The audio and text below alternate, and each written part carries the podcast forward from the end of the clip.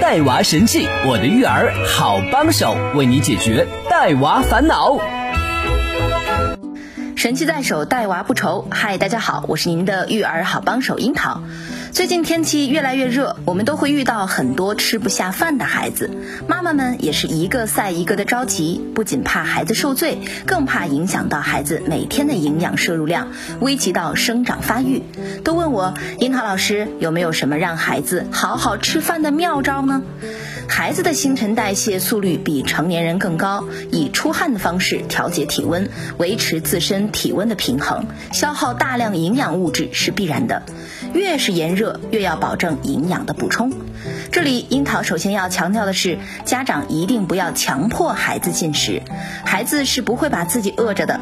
下面为大家介绍四个宝宝饮食的基本原则，有理论做依据，孩子的饮食困难一定不是问题啦。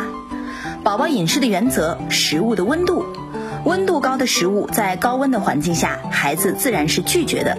你可以想象孩子在喝奶时满头大汗的样子，一定很难受吧？如果用较热的水冲泡奶粉的话，建议放凉到室温状态再喂给宝宝。也可以把奶滴在手背上试一下温度，感觉不到热就可以了。宝宝饮食的原则二：富含营养易消化。除了喝奶，固体食物要保证容易消化和营养丰富。这里千万要注意，不要减少孩子的食物供给。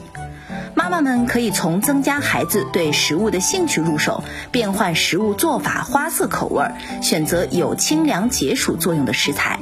蛋白质的补充优先选择瘦肉、禽蛋类。宝宝饮食原则三：增加富含水分的食物。无论是母乳、配方奶，甚至是蔬菜、肉类中都有水分的存在。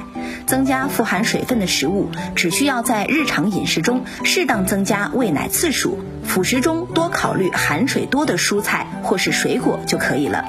宝宝饮食原则四：适时补水。在食物中补充水分，并不代表不用喝水。比如在孩子外出玩耍的时候，要提前做好水分补充，不可以等到孩子渴了再去补充水分，要在出门之前做好水分的补充。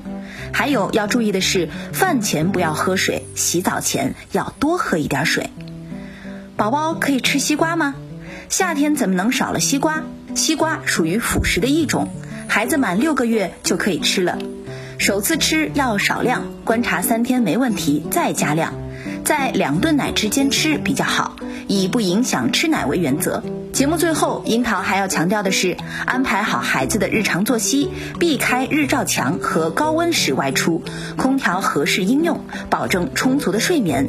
这个夏天不会太难的。想要了解更多育儿知识，您可以下载喜马拉雅或蜻蜓 APP，搜索“带娃神器”订阅收听。想要参与更多线下的亲子活动，您可以加我的微信：幺八八零九六零二二四四。我是那个可甜可咸的樱桃。下期节目我们接着聊。神器在手，带娃不愁。带娃神器，我的育儿好帮手，为你解读带娃烦恼。